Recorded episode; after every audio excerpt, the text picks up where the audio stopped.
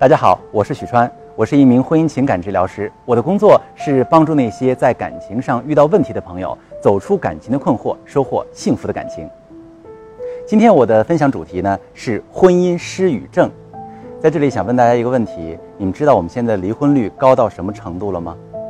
二零二零年是一个非常特别的年份，因为疫情的到来，我们的感情遭遇了很大的挑战。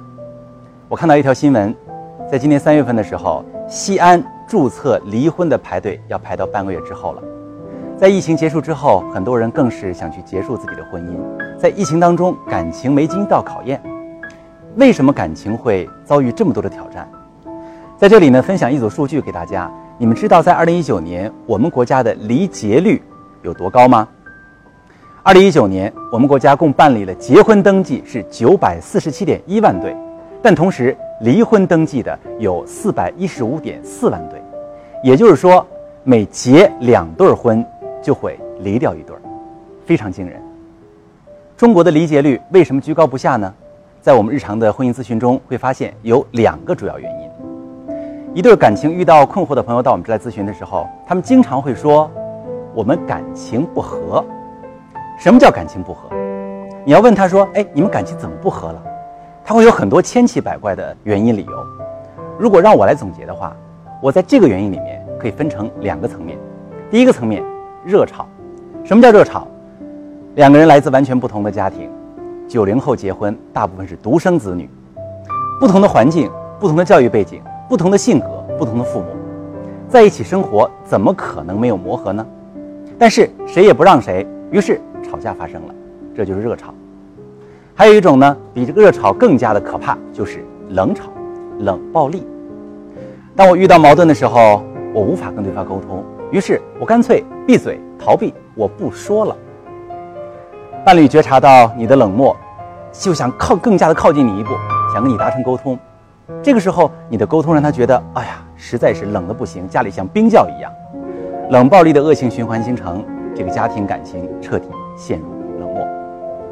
那以上我说的是所谓感情不和，第二种离婚的杀手就是出轨，非常普遍也非常多。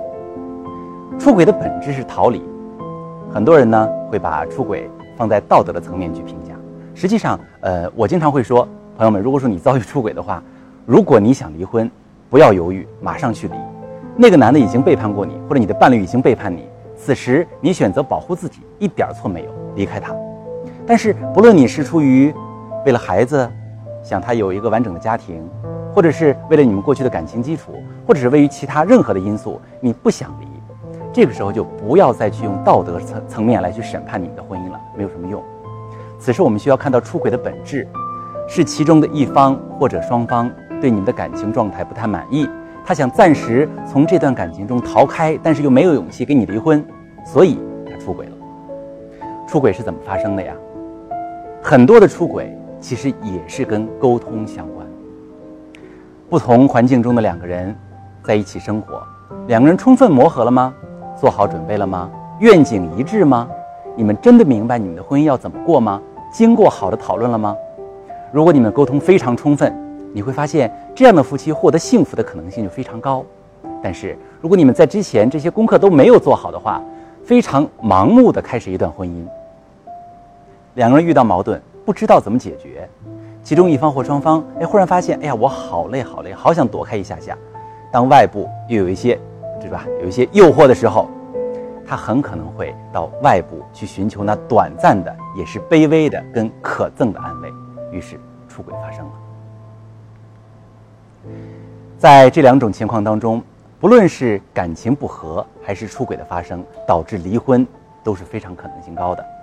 那我们看到这两种情况其实都跟沟通相关，所以呢，今天我演讲的主题呢，想定成沟通问题导致婚姻失语。在婚姻失语当中，我特别想强调一个关键要素，叫做魔鬼式对话。我希望大家能够记住这个名词——魔鬼式对话。魔鬼式对话呢，有三种表现形式。第一种表现形式，我管它叫揪出坏人。在我的咨询中有这么一个故事。一位先生回到家，发现妻子坐在沙发上，没有动作，也没有做饭。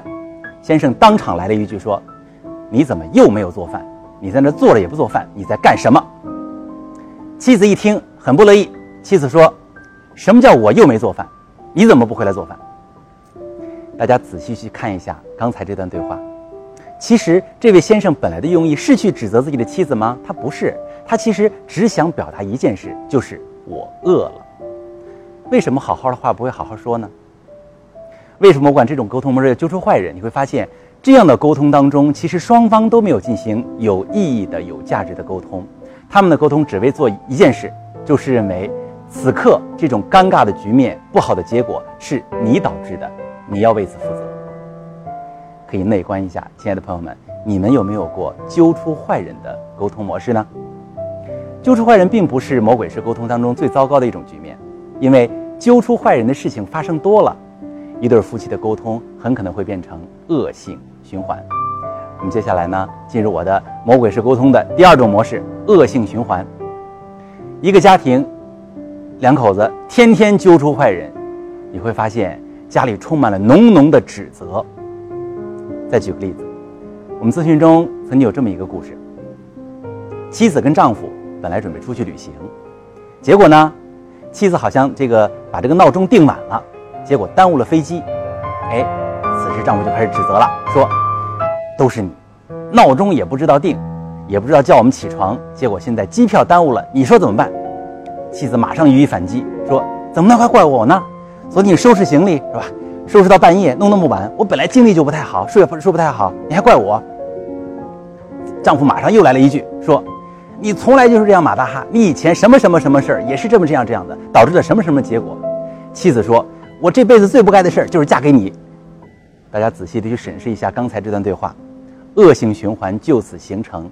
从一件事情的讨论，从一个揪出坏人的具体的行动，结果蔓延到了对对方的人身攻击。各位，在这里呢，我要讲一个小知识。在非暴力沟通当中，其实我们曾经说过，假如我们总是用批评来提出主张、提出自己的需求，我们伴侣的这个反应通常是反击，也包括无声的反击。而当我们直接说出需要时，其他人就比较有可能做出积极的回应。在刚才这段对话当中，如果说先生说：“哎呀，晚了。”此时我们该怎么办呢？我们是赶紧改签机票，还是马上打车去机场？这才是一个积极的回应，但是在刚才这对夫妻当中，你会发现他们两个人都在不停地揪出坏人，把现在这个糟糕的结果归咎在对方的身上，而没有考虑此时的结果其实是可以有积极的办法。当我们在婚姻当中恶性循环的时候多了，更加糟糕的结果是魔鬼式沟通的第三步：逃出漩涡。逃出漩涡有两种，我来讲一个具体的例子。我一次咨询当中呢，来了一对夫妻。其实我们做婚姻咨询很有意思啊，我们会有很多时候能够见到夫妻两个人一块来咨询，这叫伴侣咨询。我们在生活当中比较有机，比较难有机会能够直面对方，在心理咨询师的指导之下，两个人说出自己的心里话。但是在我们的咨询室里面，我们可以营造这样的环境。这对夫妻呢，这个妻妻子先说说，老师，我老公回家就打游戏。工作也不做，孩子也不照顾，饭也不做，什么事都不干。先生坐在那儿不说话。好，妻子说，接着说，这个男人啊，我当初真是瞎了眼嫁给他，等等等等等等等，隶属她老公十八罪状。你就发现这个这个老公的这个面部表情很暧昧哈，好像这个两耳不闻窗外事一样，非常的淡定。其实这个老公此时正在执行的就是逃出漩涡这样的沟通模式。为什么？此时，被指责的一方他无法承受指责者给他带来的压力，于是我假装听不见。如果你们再想一想，我们小的时候，如果你有一个非常喜欢去念你的、唠叨你的父母亲的话，你可能会听到一句话：说我左耳朵进，右耳朵出，对吗？这也是逃出漩涡的一种。当人面临自己不愿意承受或者无法承受的压力时，他们选择短暂遗忘、充耳不闻，这是一种逃离漩涡。还有一种逃离漩涡，那我既然在家里面不行，那我就少回家，对吧？或者是我跟朋友多聚一聚，或者是我多加班，或者是我找一个第三者。一段感情从揪出坏人到陷入恶性循环，到其中的一方或者两方觉得这个感情实在是没法再相处，逃出漩涡，于是魔鬼式沟通就这样完成了。说起来可惜吗？当逃出漩涡这一步发生的时候，要么是两个人陷入热潮，要么是陷入长期冷暴力，要么是陷入出轨。当这三个利器发生的时候，我们的婚姻其实往往就会走入一个比较大的一个危机当中，不一定就会有能力去直面去解决。但是我们想想看，这三种糟糕的状态的一开始，其实仅仅是因为我们的对话方式可以做提升啊。那接下来呢，我就简单教大家去如何识别一段魔鬼式对话。第一个觉察，我们可以试一试把焦点放在当下。比如我刚才举的那个例子，当先生回到家的时候，发现妻子没有做饭，第一反应是什么？那个先生的选择是：你怎么又没做饭？直接去抱怨。其实焦点在哪里？焦点不是指责，你无需表达自己自己的失望。你可以这样说：哎呀，我饿了，咱们吃点什么？活在当下，把注意力放在当下，你会发现你们之间会多了很多解决问题的思路，而不是指责对方的思路。好，解决魔鬼式沟通第二招，我想请大家在你跟你的伴侣沟通的时候注意一下，你可以观察一下哪些言行会让你们产生不良情绪呢？比如说对方的死穴是什么？我假设哈，假设你的先生身高不足一米六，是吧？当然这个比较难，比较难以实现哈。因为中国男人的普遍身高还能还还还是挺高的。假设你的先生身高有点缺陷，如果你总是在他面前提及“哎呀，个矮个矮个矮”，我想你的先生一定不会非常愉快，对吗？你可以观察一下，你的哪些言行会让你伴侣特别焦虑、特别不爽、特别落寞？其实我们生活中比较少有机会会有进进行这样的观察，但是如果你能以第三人的角度站到旁边去看你们夫妻的沟通。实际上，你就多了一种视角去看你们的关系模式，而当你能从客体的角度、第三人的角度去观察你们的沟通模式的时候，你往往能够发现，哦，原来我之前的沟通方式是有问题的，是可以提升的。你能觉察到哪些言行会让伴侣产生不良情绪，你就能够去有效的提升你的沟通质量，把负面的沟通转化为积极沟通。第三招，你们可以通过沟通的方式，你可以明确的告诉对方。哪些是你不喜欢听的话？比如说，假设哈，我身高不到一米六哈，我会告诉我的伴侣，我身高的确不高，所以呢，我会努力的是吧，提升我的这个伟岸形象，努力工作，证明我自己不是一个特别矮的人。那这时候我就会告诉我的伴侣说，你可以不要在这件事情上去攻击我吗？因为这件事情真的会让我非常伤心。再比如说，如果有一位这个厨艺特别糟糕的妻子，可以这样跟自己的先生说，我知道可能我做菜真的不太好吃，但是我真的努力了。我希望你能不要再去攻击我这一点，可以吗？其实，朋友们，你的伴侣真的不是万能的，而且坦白讲，在婚姻当中，我们都希望对方能满足自己所有的期待，但是能吗？你能吗？你真的能满足你伴侣所有的期待吗？都是不可能的。我想告诉大家的是，沟通的过程大于结果，过程的意义甚至超越一切。为什么？因为你们在沟通过程当中，你表达了你的期待。告诉对方你的软肋，甚至告诉对方你想要怎样去生活，你害怕什么，这个过程本身就是一种有效沟通。通过沟通，我了解了你，我靠近了你，我喜欢了你，这才是沟通最大的意义。好，今天呢，我们分享了魔鬼式对话的三种表现，以及如何去应对魔鬼式对话。希望大家能够在生活当中去验证一下、试验一下，尝试一下用积极的方式跟你的伴侣沟通。